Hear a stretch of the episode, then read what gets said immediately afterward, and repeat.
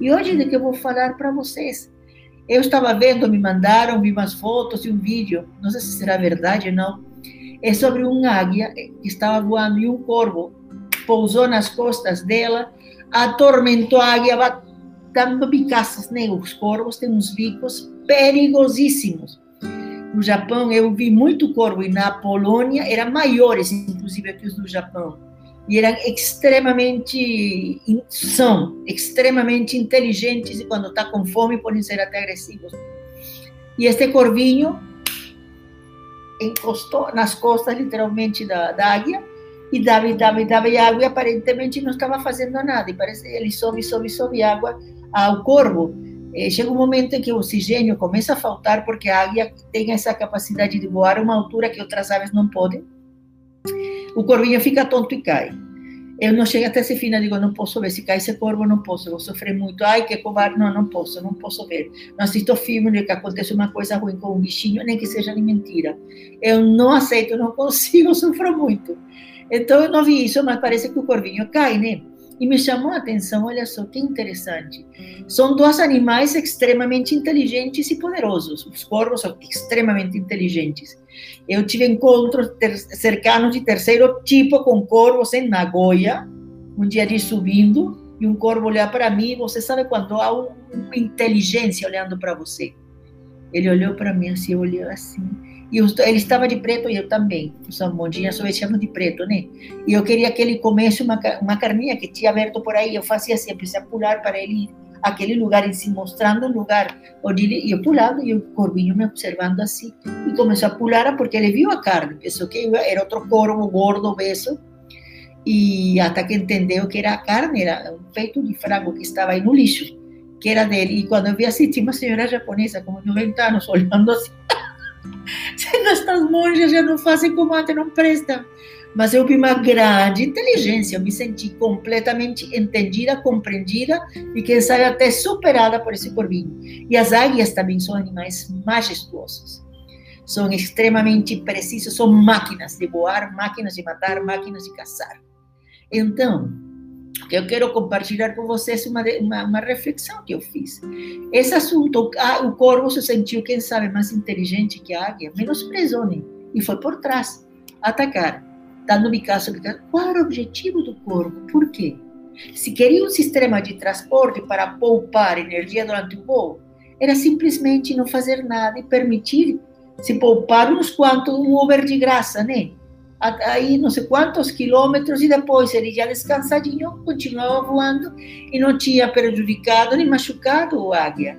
Qual era a intenção do corvo? Por que picava? Você por que queria atormentar essa águia? Ele se sentia inferior, apesar de ele ser tão inteligente, tinha raiva da águia. Era um território que ele dizia: eu, este é meu território, mas não sei se os corvos são caçadores também, assim como os como as águias, eu acho que não competem, não, não tem concorrência, mas eu não sou ornitóloga, não sei realmente. Mas pelo fato que for, o corvo se sentiu seguro porque estava nas costas e porque o outro era um bobo. Essa águia poderosa que diziam que era rainha dos céus, que voa como ninguém, e o corvo taca, taca, e a águia não fazia absolutamente nada. E olha a soberba e estupidez do corvo, taca, taca, taca, e a águia nada. Só que ele está, e o, e o corvo ficou tão isolado na sua ignorância, perdeu a noção da realidade, perdeu a noção de ver o que estava acontecendo realmente. E o que aconteceu? Que a águia foi subindo muito devagar, até que chegou naquele lugar onde só uma águia pode sobreviver, onde só uma águia pode voar. E que aconteceu? O corvinho caiu. E nós? Nós que nos consideramos também tão superiores, né? que somos águias ou somos corvos, e queremos estabelecer, com, competir com todo mundo, porque eu sou mais inteligentes. Inteligência, gente, há tantas quantos seres, formas de vida nesse planeta. Agora estamos descobrindo isso, mas o budismo sempre falou nisso, né? Cada, cada, tudo está permeado por essa mente Buda.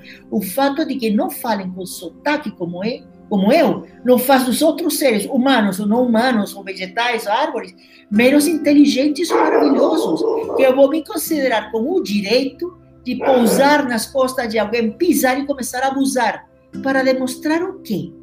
Ele não entendia que a águia é majestuosa precisamente porque ela é águia e ela só faz, e ela estava fazendo só o que uma águia pode fazer. E a águia poderosa e sábia, o que fez? Simplesmente ser águia. Ela não desceu, não pousou terra, não pousou, colocou as patinhas na terra, porque aí ia perder. Com certeza, os corvos andam que é uma beleza, e a águia sabe que não. Que ela é majestuosa a milhares de pés de altura. Não sei se isso metro, centenas de metros de altura, é o reino dela, é a inteligência dela de saber qual o terreno onde ela pode, com o menor esforço, sair vitoriosa, sem ferir, sem xingar, sem insultar, né? sem se revidar, simplesmente fez o que uma águia faz: subir, subir, subir. Pena que o corvo, isolado, como disse, na soberba, de que eu estou judiando de uma grandeza, de uma águia que se achava, que dizia que era.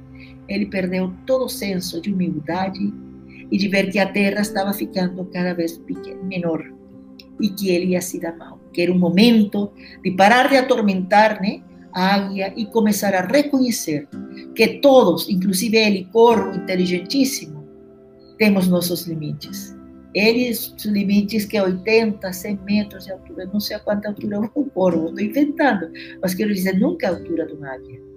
E ele isolado, na soberba, na ignorância, em se sentir feliz porque estava derrotando um mito, estava derrotando esta ave tão maravilhosa. E a ave maravilhosa, ela não fez nada, simplesmente foi ela. Subiu, subiu, subiu. E o corpo perdeu. Não sei se perdeu a vida, mas digamos, perdeu a oportunidade, quem sabe, de ter uma lição maravilhosa, de ter usado por um tempo, né? O fluxo chegou a águia, pegou uma caroninha, aproveitou a carona e depois, com gratidão, né? Muito obrigada, águia, tudo, tudo.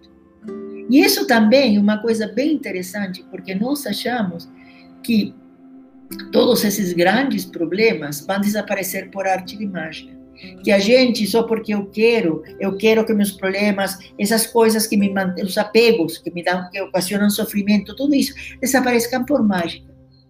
Ah, o corvo só desapareceu da vida da águia quando ela ascendeu. Igual que nós, Budas. Temos que ter esse ascenso emocional, esse ascenso espiritual que só a sabedoria nos oferece.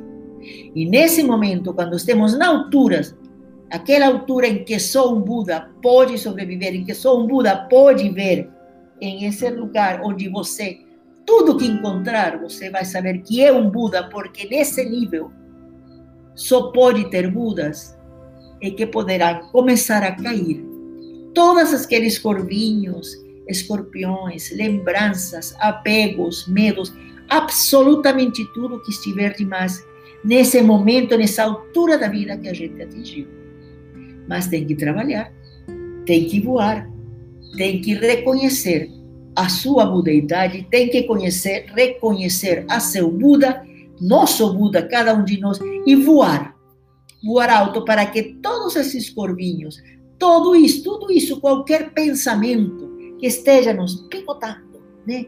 deixando nossa vida infeliz simplesmente através do voo, da sabedoria, de entrar em grandes alturas de compreensão, de aquele olhar da águia, não é a mesma coisa um olhar de galinha da Angola, como digo, que um olhar de águia. O universo, a terra, tem uma visão extremamente abrangente. E essa é a visão dos Budas, e esse é o voo dos Budas que eu convido para vocês fazerem todos os dias das suas vidas. Cada um de nós ou é corvinho ou tem um corvinho atrás, seja externo interno. Nosso trabalho é reconhecer o que estamos sendo agora. Estamos sendo águias, estamos sendo budas, ou estamos sendo corvos querendo pegar carona, como se a vida, na vida, a gente pudesse fazer isso. Queimar etapas e de passo ficarmos soberbos, porque enquanto os outros estão voando e desgastando e com as penas cansadas, né? estou aqui muito feliz, né? e zombando dessa águia, zombando daquela pessoa que tem fé na sua essência, que tem fé no que é, e a gente sombando e sombando até que chega um momento em que se acender, que vai acontecer com o corpo, vai cair, você não vai acompanhar. E se você for águia, entenda que para que desapareçam todos esses corvinhos, para que quedem, fiquem atrás todas essas delusões, ilusões, todos esses pensamentos pequenos. Tem que voar. Voar no caminho como voam os Budas. E aí começa de novo a pergunta, hoje nos diga o segredo de como voam os Budas.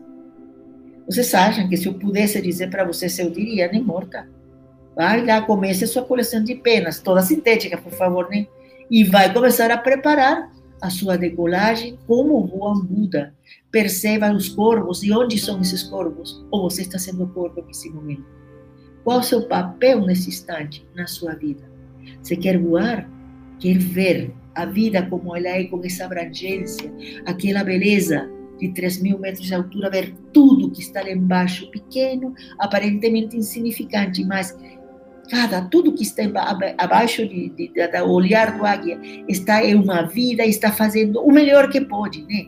Não tem nada me, melhor ou pior. E esse olhar que a gente tem que atingir. E é isso que eu queria compartilhar com vocês. Águia, o corpo, somos o quê? Queremos voar? Vamos lá. Para isso temos os ensinamentos de Shakyamuni Buda, para que todos esses pequenos corvinhos caiam. Sem violência, simplesmente vão cair porque nesse lugar onde a gente pretende chegar e vamos descobrir que sempre foi nossa essência, sempre foi o lugar onde estivemos, nesse lugar incrível, não há espaço para esse tipo de vida pequena, tacanha, de ganância, né? De pura inveja. Quem sabe o corvinho pulou por inveja e disse: Olha como estou judiando né, desta grande águia. Pelo que for, nesse nível de compreensão e de sabedoria, cai corvos, apegos, medos, e aparece realmente aquela águia livre e majestosa, sem que nada e ninguém atrapalhe ela.